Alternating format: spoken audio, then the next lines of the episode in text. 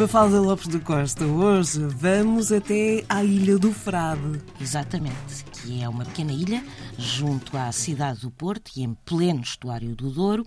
Esta ilhota a que chamam a Ilha do Frade. Ora, reza a lenda que há muitos, muitos anos vivia num convento em Gaia um frade que era a total vergonha da ordem.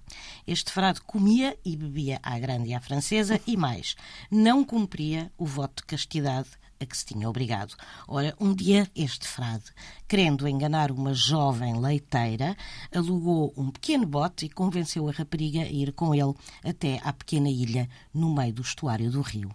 A jovem, que conhecia a fama do frade, entendeu pagar-lhe a partida acedeu em viajar no bote com ele e, quando chegaram à ilha, deu a entender ao frade que estava mal disposta e o frade, entusiasmado, despiu-se e foi então que a leiteira agarrou na roupa do frade, saltou para o bote e fugiu, deixando o frade nu na ilha.